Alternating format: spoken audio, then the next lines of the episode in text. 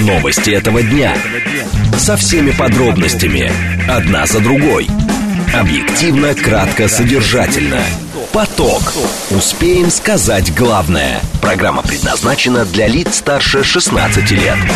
Радиостанция «Говорит Москва». Сегодня вторник, 27 февраля, сейчас 16.06. Меня зовут Юрий Буткин. Добрый день. Следим за новостями, обсуждаем главные темы. Смотрим, как едет город. Все это в прямом эфире. Вы смотрите и слушаете нас в телеграм-канале «Радио говорит МСК». На YouTube-канале «Говорит Москва». У нас уже 130 тысяч подписчиков. Присоединяйтесь, ставьте лайки. Еще смотреть и слушать нас можно э, ВКонтакте. В движении. Город довольно свободно едет. Прямо сейчас в 3 балла оценивает ситуацию и ЦОДД, и Яндекс. 2 миллиона 280 тысяч автомобилей. В городе это примерно на 200 тысяч меньше, чем обычно бывает в это время. А, много мест, где дорожные работы. Сегодня в 900, 902 э, места, где дорожные работы э, проводятся, отмечены на карте московских пробок. А, дальше. 3 часа, 3, э, 3 балла прямо сейчас, 4 балла в 5 часов вечера, 5 баллов в 6 часов вечера и в 7 вечера максимально максимальные на сегодня вечером шестибальные пробки. Слушать. Думать. Знать. Говорит Москва. 94 и 8 FM. Эм. Поток. Поток. Новости этого дня. Две темы обсуждаем в ближайшие 20 минут. Э, правительство планирует на полгода запретить экспорт бензина, что это даст внутреннему российскому рынку. Первая тема. Вторая тема. В интервью радиостанции «Говорит Москва» депутат Федоров напомнил об ответственности, э, как тут было сказано, захождения голышом по улицам. В каком виде сейчас по закону нельзя выйти на улицу? Об этом поговорим минут через 10. Срочные сообщения, которые в эти минуты появляются. Э, вот, например, замороженные активы России можно можно использовать в качестве залога для заимствования. Это предложение руководителя Минфина США. Джанет Йеллен говорит об этом на пресс-конференции в бразильском городе Сан-Паулу в преддверии встречи министров финансов и глав Центробанков стран Большой Двадцатки. Еще срочное сообщение. Мишустин отмечает рост внебюджетных инвестиций в российские регионы. Это с ленты агентства ТАСС. Смотрим а, по, а, на ленты агентства РИА Новости. Шесть новых уголовных дел возбудили на человека, который пытался устроить взрыв в Рубцовске. Об этом э, пишет РИА Новости, ссылаясь на пресс-службу ФСБ по Алтайскому краю. Поток. Успеем сказать главное – РБК пишет сегодня о том, что правительство планирует на полгода запретить экспорт бензина, и мера может начать действовать уже 1 марта. Решение одобрено премьером Михаилом Мишустиным. РБК пишет об этом, ссылаясь на источники, э, которые говорят также, э, будут увеличивать и норматив продаж дизеля на бирже до 16%. Это временный экспорт, э, запрет на экспорт. Он не коснется согласованных объемов поставок в страны ЕАЭС, Монголию, Узбекистан, Абхазию и Южную Осетию. В материале РБК сказано, Известно, что 21 февраля вице-премьер Новак направил письмо премьеру, в котором предложил это самое ограничение на экспорт бензина ввести на ближайшие полгода. Зампред э, отмечал, что скоро будет повышенный спрос на топливо. Он связан с началом весенних полевых работ, плановыми ремонтами НПЗ и летними отпусками. Александр Фролов к нам присоединяется. Он заместитель генерального директора в Институте национальной энергетики. Александр Сергеевич, здравствуйте. Здравствуйте, здравствуйте. А вот это вот э, полугодовой запрет на экспорт бензина, с вашей точки зрения, э, как-то изменит внутренний рынок? Ну, смотрите, здесь э, главное не изменить внутренний рынок, а скорее не навредить внутреннему рынку. У нас весьма профицитная страна с точки зрения производства нефтепродуктов. Если брать моторное топливо, ну вот автобензины, дизельное топливо, то мы их производим заметно больше, чем потребляем. Если брать дизельное топливо, то в два раза больше производим, чем потребляем, а по автобензинам ситуация немножечко более скромная, но, скажем так, 10-12% всех производимых объемов мы ведем на экспорт, потому что на внутреннем рынке для этих объемов просто нету спроса. Сейчас у нас, как вы знаете, некоторые мощности выведены на внеплановые ремонты. Так уж получилось с января текущего года. И частично поставки с этих заводов, ну, с некоторых из этих заводов поставки и так шли на экспорт, а с тех заводов, которые все-таки ориентировались на внутренний рынок э, и которые теперь не могут в полной мере удовлетворять там поставки все еще идут, просто в меньших объемах, э, эти поставки компенсируются за счет перенаправления с экспорта на внутренний рынок. Но Это вот контекст, в котором данное решение было принято. А если мы посмотрим на некоторые другие условия, мы заметим, что несмотря на то, что ну, дефицита нет, поставки идут, есть все, все-таки некоторый нездоровый ажиотаж, есть все-таки некоторое, знаете, опасение со стороны оптовых покупателей, что а вдруг, а вот мало ли. Те вот оптовые покупатели идут на биржу, если несколько упростить ситуацию, покупают объемы, и эти объемы, так сказать, вот впрок закупаются. Может быть, даже побольше, чем им нужно. Вот, и чтобы мы не столкнулись в какой-то момент с ситуацией, когда растет спрос, а будет не хватать внутреннему рынку, и чтобы не было никаких даже предпосылок, ну, внутренних у людей, чтобы вот не было даже намека на то, что могут вывести какие-то объемы, оголив внутренний рынок, вот вводится этот запрет. Я замечу, что запрет ведь не носит тотальный характер, он э, частичный, потому что есть ряд стран, куда поставки будут куда поставки будут э, и дальше продолжаться. Это, ну, ряд дружественных, близко Я вот как раз хотел спросить, а да. раз уж мы до этого места дошли в сообщениях о возможных изменениях э, в продаже бензина за границу, а вот эти страны ЕАЭС, Монголия, Узбекистан, Абхазия и Южная Осетия, какую долю рынка закрывают они? А, ну, вы имеете в виду, какое, какая доля экспорта, Конечно. наверное, туда идет? Ну, если очень-очень грубо посчитать, то, наверное, где-то треть. Вот. Понятно, что за последние пару лет э, произошли некоторые изменения, но я бы сказал, что треть. То есть, в принципе, мы и так относительно, ну, мы относительно немного экспортируем, ну, соответственно, э, на две трети этого экспорта, может так, наполовину, если прям вот, вот прям совсем широкими мазками посчитать, э, этот запрет начнет действовать. Смотрите. Но опять же, тут, тут момент какой? Могут заподозрить участники рынка, а вот, смотрите, сейчас повезут в Монголию, а через Монголию уже повезут куда-нибудь еще. Но там есть оговорка про, а, про балансы и про существующие договоренности. То есть как бы будут следить, чтобы не было аномального роста поставок на те направления, на которых, ну, вполне понятный уровень спроса. То есть в Казахстане не появится там в два раза больше потребителей на наш бензин. В Монголии, я полагаю, тоже. Там и так, в принципе, потребителей не так много. Вот, поэтому Поэтому здесь опасаться, мне кажется, не стоит. Э, тогда можете объяснить Григорию, наш слушатель 859 спра- вспоминает, что было в прошлом году, когда все искали дизель. Он говорит, ну если у нас он э, в больших количествах угу. производится, тогда откуда дефицит? А дефицит был локальным, он не был в среднем по стране, это во-первых. Во-вторых, все искали дефицит, еще... А, все искали дефицит. Почему-то сразу Райкин вспомнился. Ну, же дефицит?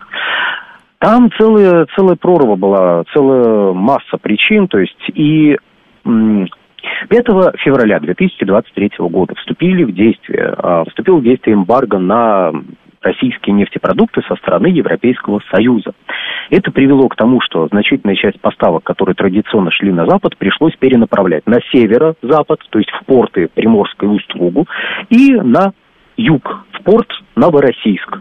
А у нас параллельно с этим рос спрос на югах, ну просто потому, что наступал период отпусков. Люди туда ехали, люди редко увеличивали, зачастую кратно увеличивали потребление в этих регионах. И вот представьте, РЖД, у которых, ну, ограниченные возможности по поставкам. Им нужно и на северо-запад поставить, и на юг поставить. У нас на юг, правда, еще, еще некоторые грузы, так сказать, шли, но это, знаете, мы уж обсуждать, я думаю, не будем. Про нефтепродукты продолжим. То есть у нас южное направление было перегружено. И местами действительно сроки доставки увеличивались с двух недель, скажем, до полутора месяцев. Ну вот как вы думаете, если количество потребителей выросло в некотором регионе, и продавец топлива ожидал, что ему его привезут через две недели, а привезли ему через полтора месяца, будет ли оголен какое-то время этот рынок? Ну, Хорошо. очевидно, да, будет оголен. Хорошо, дальше. Оголен, кроме... да. Я понял. Угу. Дальше 530 пишет, но в этих условиях потерю прибыли никто не допустит, следовательно, цены внутри России повысятся. Вы знаете, а вы в курсе, что в прошлом году, вот в августе-сентябре, оптовые цены были заметно выше розничных? Да, это ну, известно. К вопросу о потере, потере потери прибыли.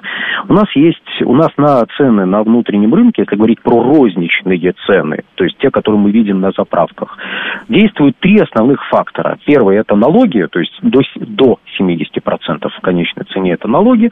Это договоренности между правительством и нефтяными компаниями о сдерживании розничных цен в рамках э, годовой инфляции. И лишь в, три, на, на третью очередь на эти цены влияют оптовые.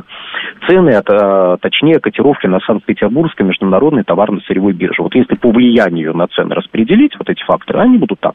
То есть налоги, договоренность, биржа. Вот то, что мы обсуждаем, там вот скачки цен, прочее, это вот к бирже туда. А про внутренний рынок, вот про то, что было в ходе кризиса, там больше влияние оказывали договоренности между нефтяными компаниями и, собственно говоря, и правительством. Это, кстати, не всегда имело положительный эффект в целом для рынка, потому что ну, в какой-то момент, когда оптовые цены превысили розничные, никто не мог заработать, вообще ничего никто не мог заработать. То есть у вас, знаете, когда там 70 тысяч рублей стоит тонна там, даже 74, она в какой-то момент стоила тонна там, дизельного топлива, ну, попробуйте, продайте его там, за 50, за 60 рублей. Попробуйте продайте с учетом доставки и прочего, ну и заработайте что-нибудь. Вот, и в какой-то момент оптовые покупатели у нас стали вывозить это топливо за рубеж, так называемый серый экспорт стал нарастать. И в целом, и в том числе для того, чтобы серый экспорт прекратить, тогда вводились вот ограничения в конце сентября. То есть цены будут в любом случае расти, но они будут сдерживаться в пределах инфляции. То есть я был бы, я был бы очень странным оптимистом, если бы я вам сказал, что нет, нет, ну что, цены вообще останутся на прежнем уровне или даже упадут. Вот. Нет, они Смотрите. будут расти, но не такими темпами. И все-таки, э, возвращаясь к началу, еще один наш слушатель, 820 пишет, если предложение превышает спрос, есть хваленые законы рынка, и цены должны падать. Вы до этого не дошли в разговоре, а надо. Да вы что, ну, если, вы знаете, со времен Адама Смита много чего произошло. Много всякого интересного, я бы даже, я бы даже сказал, случилось. Ну и, собственно говоря, я, в, отвечая на предыдущий вопрос, уже сказал, до 70% у нас это налоги. Ну, могут ли цены упасть ниже уровня себестоимости? Могут, но тогда прекратится, э, прекратится производство. Если мы про рыночные законы, а то все выучивают, извините, я, ну, как бы не, э, надеюсь, человек, который вот задал вопрос, не воспримет это на свой счет, но у нас обычно вспоминают про закон спроса и предложения, что если предложение превышает спрос, то, значит, цены должны падать, а следствие, ну, знаете, следствия такие, если падает, э, если падают цены, значит, падает предложение предложение следом за этим, потому что готовность производить и поставлять на рынок резко снижается. А следом за этим наступает дефицит. Это все вместе называется кризисом. Потом где-то вот эти две кривые спроса и предложения наконец встречаются, жмут друг другу руки, и кризис заканчивается. Вот. Э, то есть рост предложения как таковой здесь скорее создает, э, создает риск затоваривания на внутреннем рынке. Это во-первых. Ну, то есть у вас э, складские мощности далеко не всегда позволяют хранить те объемы топлива, которые, вот, которые будут образовываться. Но я бы в данном случае ожидал, что просто нефтяники начнут, э, если угроза затоваривания будет в условиях текущих, ну, текущего запрета на экспорт, возникать нефтяники просто будут меньше производить автобензинов за счет перераспределения ну, смотрите, вот э, бензиновая фракция частично содержит в себе еще и керосиновую фракцию. Вы при большом желании, ну, если вдруг у вас есть такая возможность, вы можете больше произвести керосина, можете больше произвести бензина. Ну, будут больше керосина производить, будут там больше мазута производить в какой-то момент. Понятно. То есть тут нужно понимать, что это, это тоже подвижный процесс. Спасибо. Александр Фролов, заместитель генерального директора Института национальной энергетики, был с нами на прямой связи. Правительство Российской Федерации планирует на полгода запретить экспорт бензина, а, понижение цен на бензин внутреннему рынку это не даст, считает Александр Фролов. А в конечном итоге потребитель платит вообще не за бензин, а налоги платит, пишет Александр 764. Виталий говорит, что со времен Адама Смита еще и яхты для богачей появились, в том смысле, что экономика-то поменялась. А вы думаете, раньше у богачей, э, во времена Адама Смита у богачей не было чего-то, что делало их богачами? Ну, вот то, что теперь называется яхты для богачей. 7373948, телефон прямого эфира. Григорий, кстати, вспоминает, как в прошлом году друг фермер комбайны заправлял на обычные заправки, потому что оптом купить не получалось. Было слишком дорого. Было такое, да. Прошу вас. Здравствуйте. Конечно, цены на топливо у нас это головная боль а, уже много лет. Ну вот, к счастью, вот я сегодня езжу на электромобиле и, проехав практически там 150-200 километров, не заплатил ни рубля, потому что еще и заряжаюсь на зарядках «Энергия Москвы», где бесплатно э, заряжают электричеством электромобили. Ну так вы богатый, конечно, у вас как яхта, Зачем? электромобиль. Зачем? Это электромобиль «Москвич-3Е», московский электромобиль, производящийся в Москве. Ну так он от этого дешевле-то не становится. Но зато его сделают наши люди, которые получают нашу зарплату здесь. Так что это все нормально. Понятно. Спасибо. 7373948, телефон прямого эфира, код города 495, смс-портал плюс 7 925 4 восьмерки 948, телеграмм говорит МСК-бот. Срочные новости от Центробанка, впрочем, это ежедневные срочные новости, новые курсы. Курс юаня 12.74, курс доллара 92.04 и курс евро 99 рублей 92 копейки.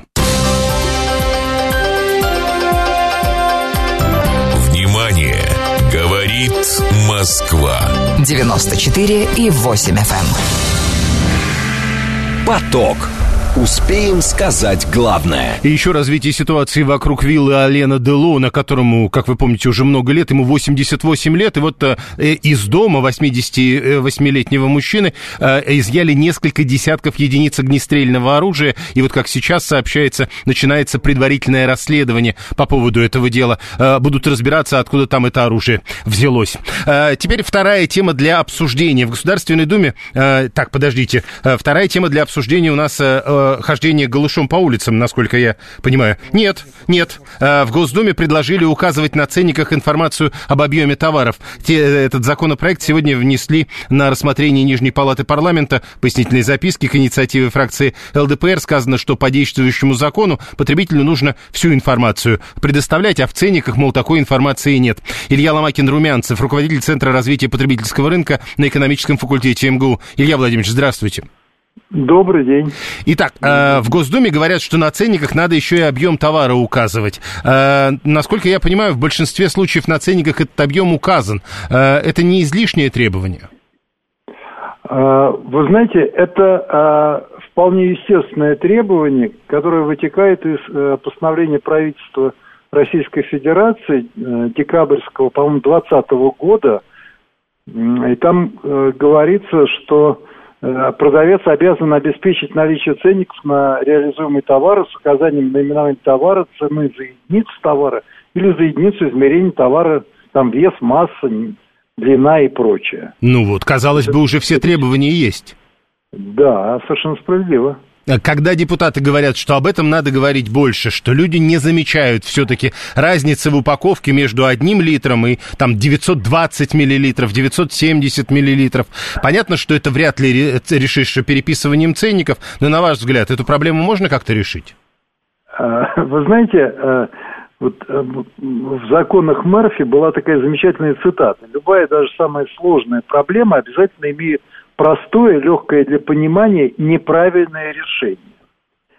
Вот, казалось бы, э, перенести норму из постановления правительства в закон, и вся проблема будет решена. Ну, ну, конечно, это не так. Гораздо, мне кажется, разумнее, например, поступила прокуратура в прошлом году, когда по ее э, требованию для э, тех производителей, которые хотят указывать, что их продукция соответствует ГОСТу, ввели обязательные условия в ГОСТе, в самом э, стандарте, что в этом случае цена, э, вес э, товара в упаковке должен быть э, стандартным. 500 грамм, килограмм, э, пол-литра, литр, полтора и так далее. И э, это более сложное решение, но для социально значимых э, товаров, э, мне кажется, оно правильное.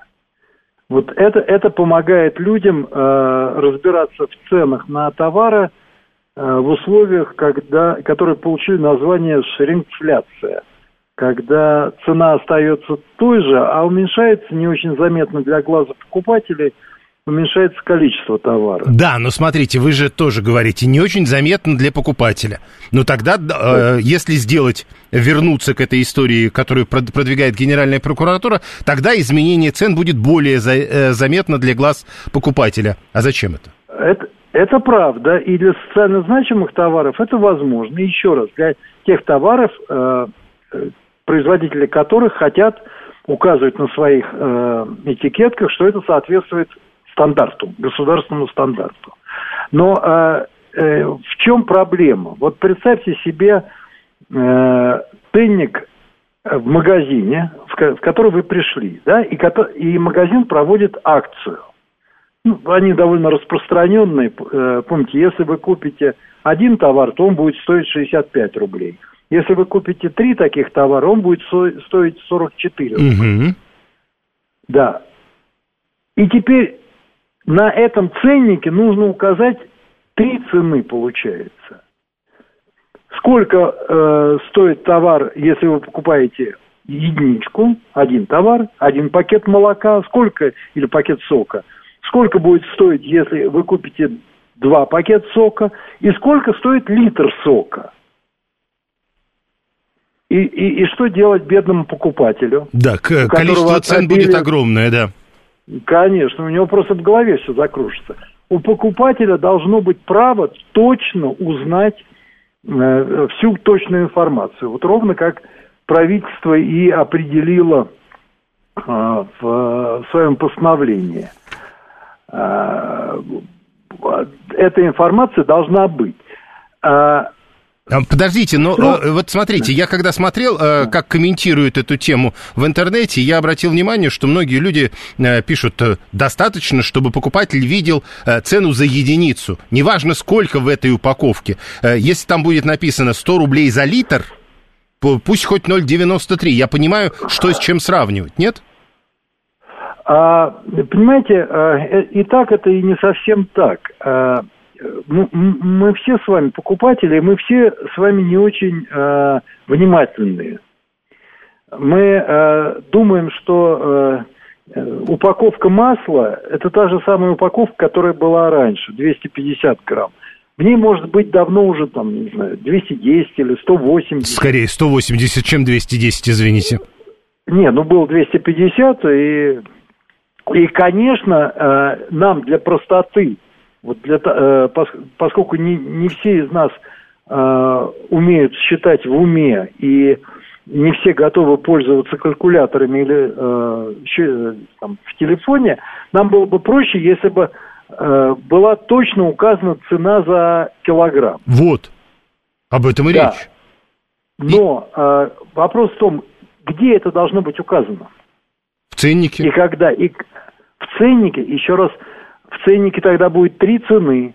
Цена акционная, цена э, за единицу товара и цена э, за килограмм.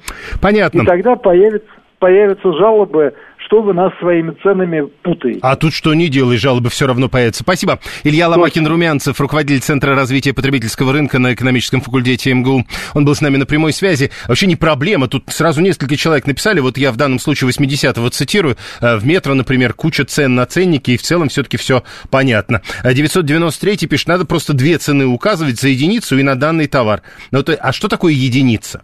Вот тут, собственно, насколько я понимаю, разговор начинается как раз вокруг этого. За единицу упаковки – или за единицу в литрах или килограммах. В метро давно трехуровневые ценники, и все понятно, пишет 922 7373 94 8. Телефон прямого эфира, код города 495. Алексей говорит, у маркетологов появилось даже такое понятие, которое означает снижение массы для удержания цены. Почему не, пройти, не пойти проще? Государство прописать, что в России хлеб продается массой 0,4, только яйца, только 10, э, э, только яйца что? Только 10... А, это вот тут, видите, опять человек проставил запятые, как получится, а я должен понимать, 4 килограмма только яйца, только 10 штук молока, только литр. Вот э, примерно так написано. Но э, логика понятна. Примерно об этом э, говорят теперь. Э, вы должны думать, если выпускаете товар по ГОСТу тогда как раз есть история, в ГОСТах прописано, что это должно быть полкило, килограмм и так далее. Но прямо сейчас новости, потом реклама, потом продолжим. Новости этого дня. Со всеми подробностями. Одна за другой. Объективно, кратко, содержательно. Поток. Успеем сказать главное. Радиостанция «Говорит Москва», вторник, 27 февраля, сейчас 16.36. Меня зовут Юрий Буткин. Мы продолжаем, следим за новостями, следим за московскими пробками и главные темы обсуждаем в прямом эфире. Вы смотрите и слушаете нас в Телеграме, на Ютубе или ВКонтакте. В движении. Э, город едет довольно свободно, 3 балла по-прежнему, 4 балла нам обещают к 5 вечера, 5 баллов к 6 вечера, 6 баллов к 7 вечера, и это на сегодня э, будут максимальные пробки. Таков прогноз. Главные проблемы, которые сейчас видны на карте московских пробок, это стандартная история, внутренний МКАД перед пересечением с Ленинградкой, это, э, соответственно, внутреннее третье кольцо между Беговой и проспектом Мира, так бывает каждый день, но то, что не каждый день бывает, но бывает довольно часто, Кремлевская набережная сейчас э, практически без движения. Слушать. Думать. Знать. Говорит Москва. 94 и 8 FM. Эм. Поток. Поток. Новости этого дня. Две темы обсуждаем в ближайшие 20 минут. Депутат Федоров напоминает об ответственности за хождение голышом по улицам, в каком виде нельзя выйти на улицу. Первая тема. Вторая. В ЦИОМ выявил число россиян, которые считают себя театралами. Выяснилось, что, э, да, это 25% э, граждан, то есть каждый четвертый говорит, что он театрал, и это в два раза больше доля, чем было еще 15 лет назад. Можно ли сказать, что люди и правда пошли в театр? В чем причина? Вторая тема. Обсуждаем минут через 10. Срочные сообщения, которые в эти минуты поступают. В Дагестане в самоуправстве подозревают депутата, который замуровал в торговом центре жилую квартиру. Речь идет о человеке, который э, с 2005 по 2021 год купил три из четырех квартир одноэтажного многоквартирного дома. Четвертая квартира была ему не продана, хозяева отказались продавать э, свою жилплощадь, и депутат начал строить торговый центр вокруг квартиры, которую не смог купить. Теперь это дело расследуют. Еще срочные сообщения, которые в эти минуты появляются. Российская Федерация собирается поднять тему преступлений Украины с применением аналога химического оружия БИЗЕТ. Об этом э, Мария Захарова, официальный представитель МИД Российской Федерации, заявила, и ее цитирует в эти минуты агентство ТАСС. Поток.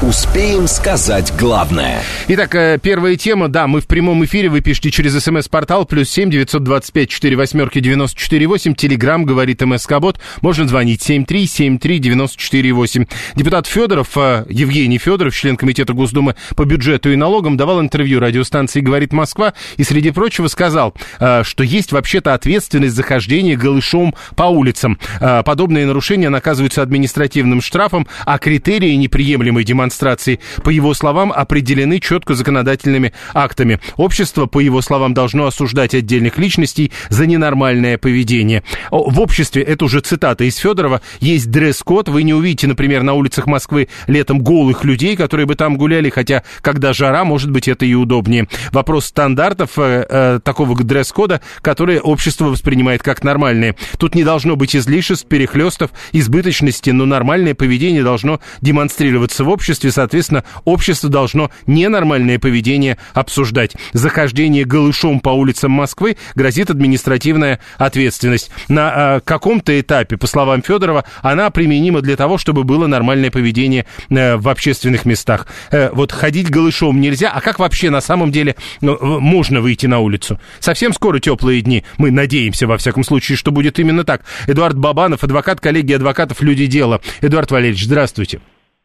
Да, добрый день. Итак, э, мы сейчас не столько про общественный договор, сколько про законы. Есть ли четкое описание критериев неприемлемой демонстрации э, чего-то? Ну, то есть, четко ли описано, в чем можно, а в чем нельзя выйти на улицу сейчас? Нет, такого законодательного запрета нет, э, соответственно, и четкого определения нет. Мы можем на пляже ходить там, в купальниках – есть специальные пляжи, где можно и голыми ходить, а, и это не будет привлекаться к ответственности. То есть законодательного запрета можно в бане, общественное место тоже, но там тоже ходят голыми, и никакой ответственности никто не привлекается. А законодательного запрета такого нет. А, есть законодательный запрет, как вот если э, человек выходит явно подорвать общественный порядок. Э, есть э, такая статья, э, такой состав административного правонарушения, как мелкое хулиганство.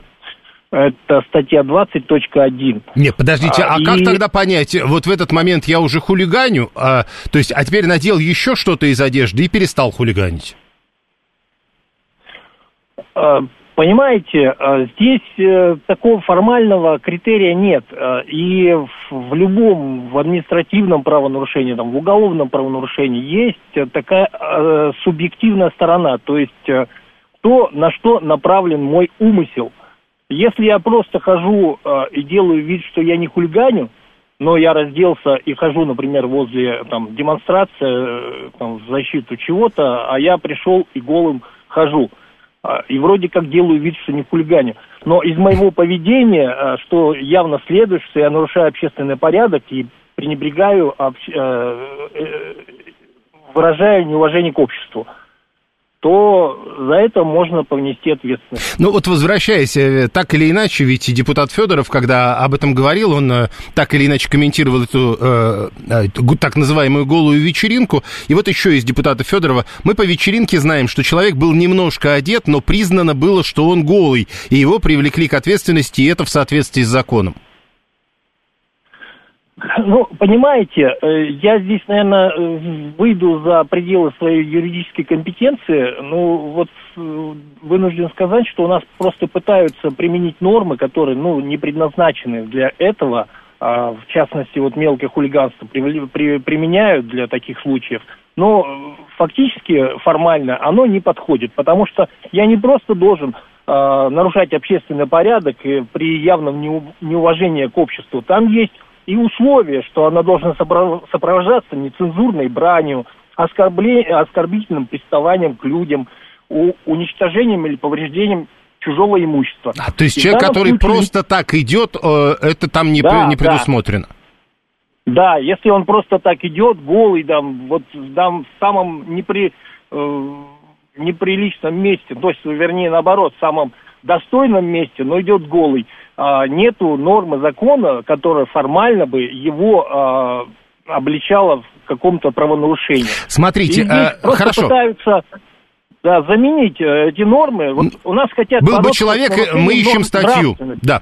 Э, если есть человек, да. мы ищем статью, я так понимаю. Ну, грубо говоря, да, это натягивание, как э, принято говорить, совы на глобус. Смотрите, я понимаю. Хорошо, с вашей точки зрения, можно как-то законом прописать, ну вот, например, что человек там, я не знаю, э, в шортах не может ходить по большому городу? Или с глубоким декольте? Вот тут наши слушатели вспоминают. А, ну, наверное, можно. Я бы говорю, что здесь просто пытаются вот фактически это борьба с нарушениями норм нравственности. У нас такой статьи нет и такое правонарушение нет. Если его введут, но, наверное, можно тогда будет с нарушением норм нравственности бороться. Как это формально прописать?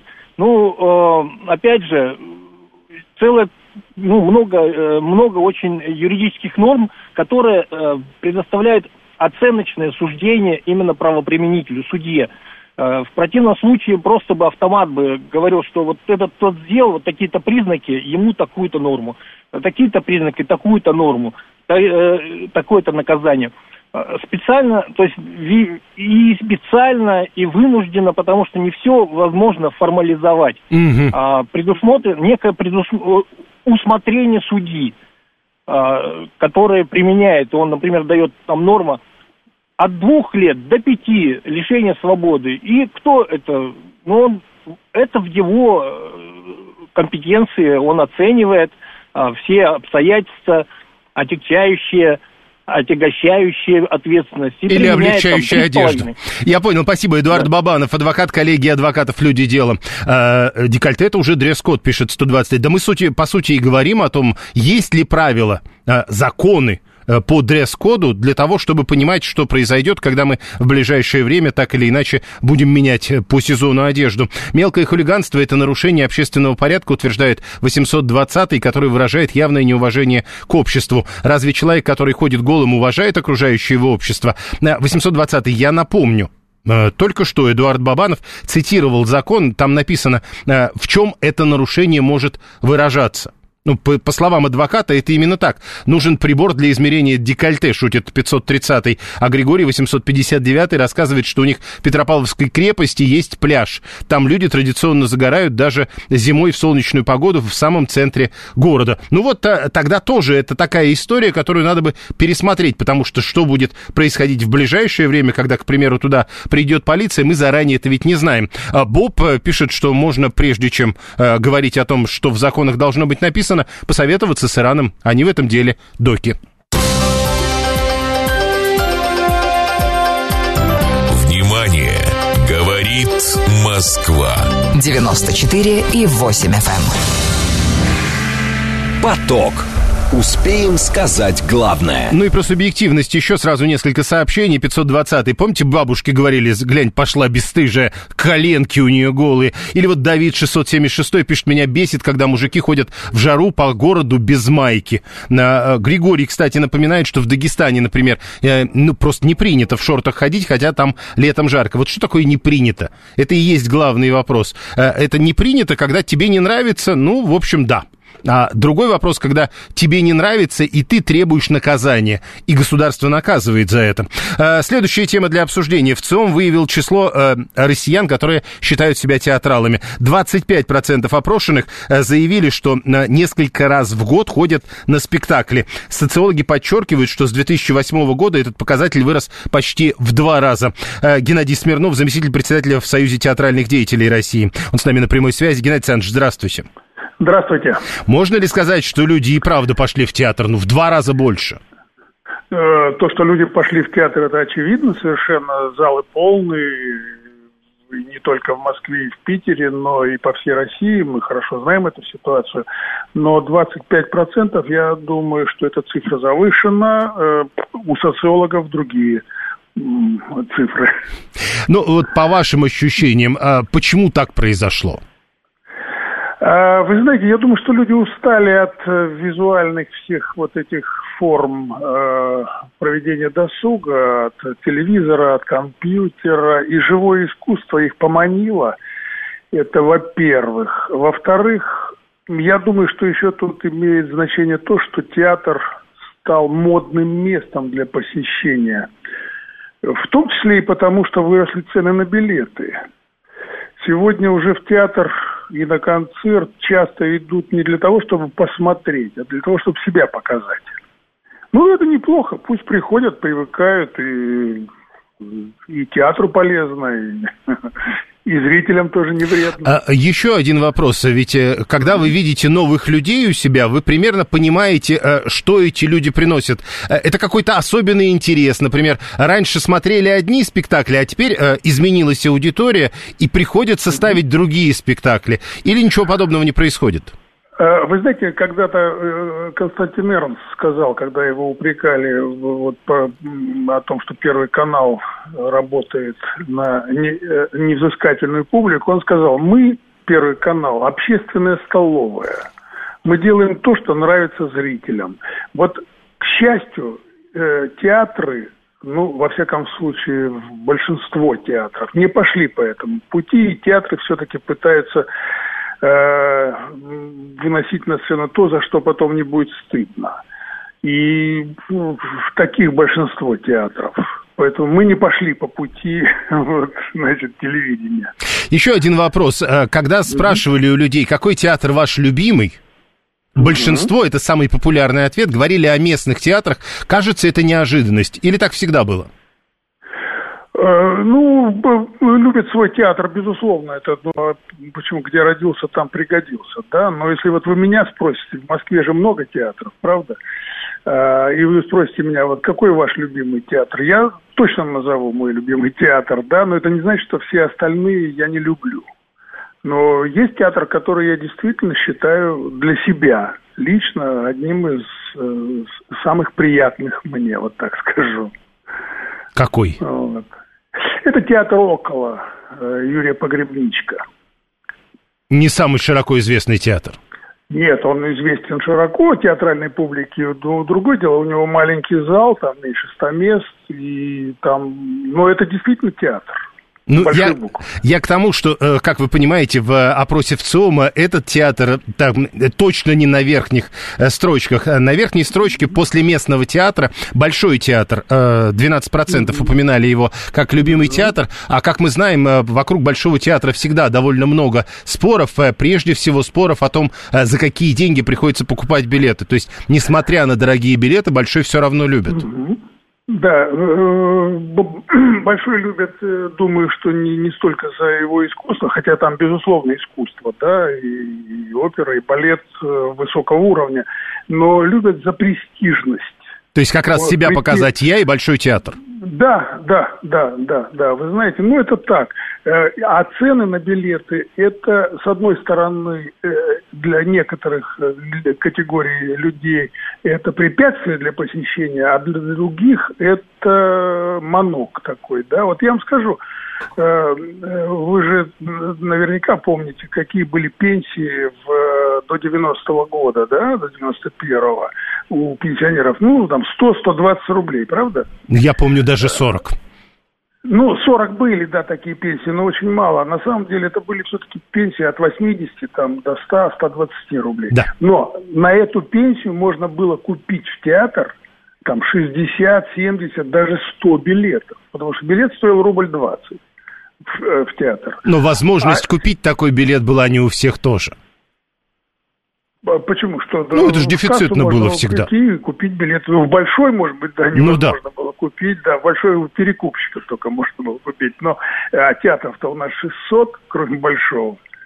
Поэтому билет можно было легко купить. А сегодня на пенсию пенсионера нормального в 20 тысяч рублей можно купить один, ну максимум два билета. Ну, в Большой театр, ведь не во всех театрах такие цены.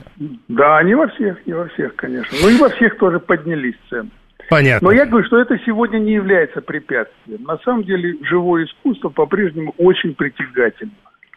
Спасибо. Геннадий Смирнов, да. заместитель председателя Союза театральных деятелей России, в ЦИОМ выявил число э, театралами, считающих себя россиян, и выяснилось, что таковых в два раза больше, чем еще в 2008 году э, отвечали люди. Сейчас 25%, тогда было в два раза меньше. 7373948. Елена Искунцева тоже считает себя театралом, я знаю. Да, прошу вас.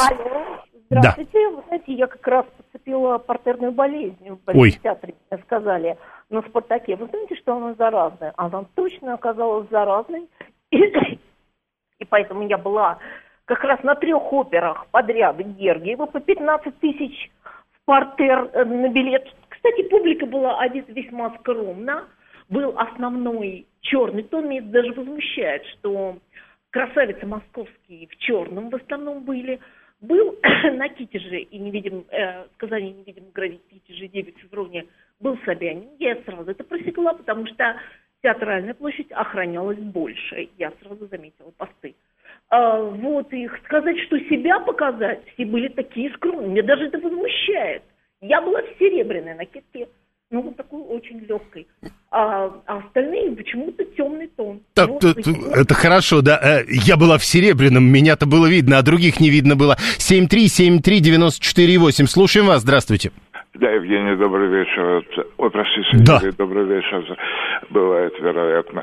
Вы знаете, я театрал а, по жизни. Дело в том, что, а, в принципе, что такое иногородняя русская интеллигенция? Их самый главный э, принцип и признак. У них есть фотография на фоне мавзолея, и они э, ежемесячно, как минимум, ходят один раз, несмотря на стоимость билетов. Вот на кого-то специфического этого. Ну, слушайте, Или... у колоннады можно сфотографироваться для того, чтобы отчетность соблюдать. Не обязательно билеты покупать.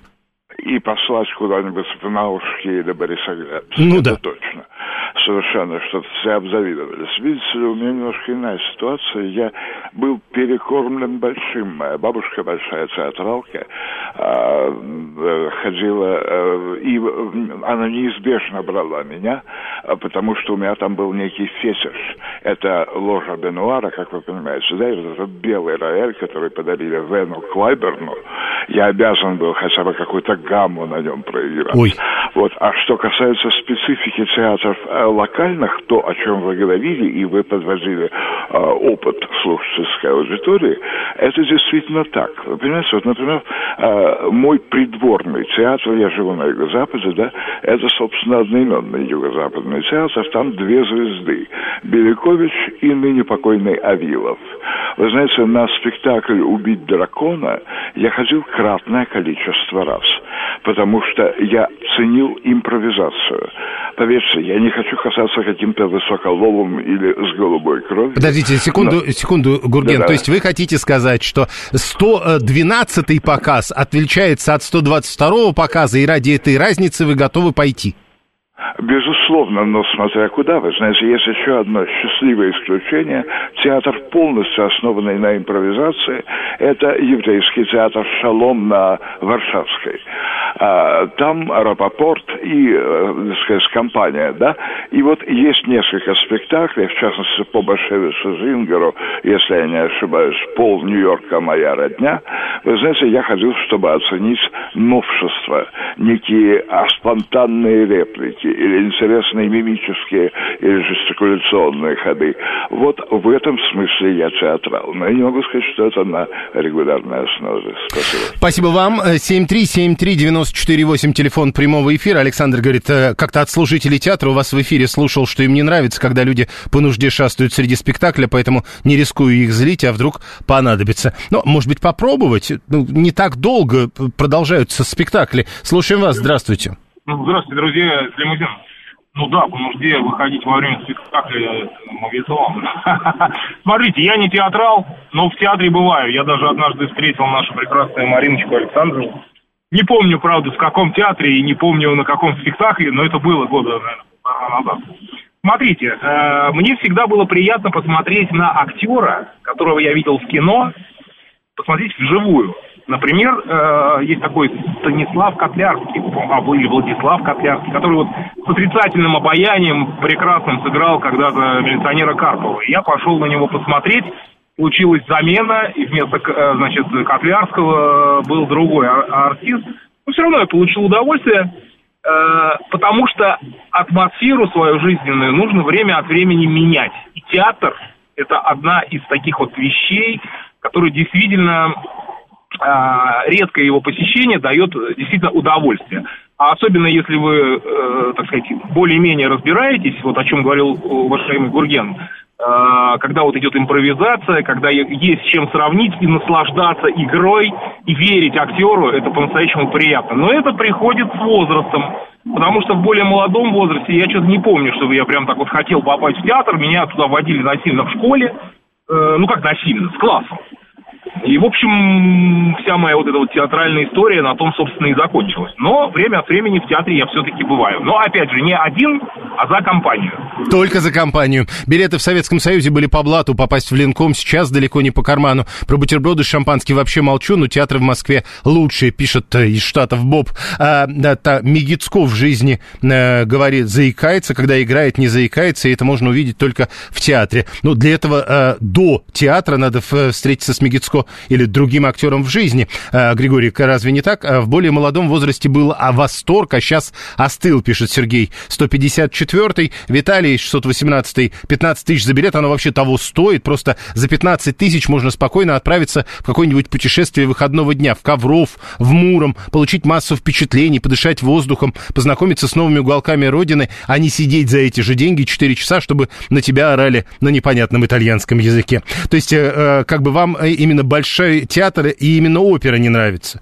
А если на вас будут орать на понятном русском языке? А если вообще будут молча это делать? Это будут танцы. Это совсем другое, и тогда это с Ковровым э, э, нельзя будет э, сравнивать. Я вот немного не понял этой логики. А еще э, сложная театральная ассоциация у завсегдатаев, а просто пойти в театр, чтобы посмотреть э, спектакль, а не любоваться своим отражением в Белом Рояле. Так разве нельзя, пишет 630-й. Ну вот, говорят, можно, и более того, согласно э, опросу в ЦИОМ, тех, кто считает себя театралами, то есть часто ходит в театр более раза в год, э, стало в два раза больше, чем прежде. Далее новости.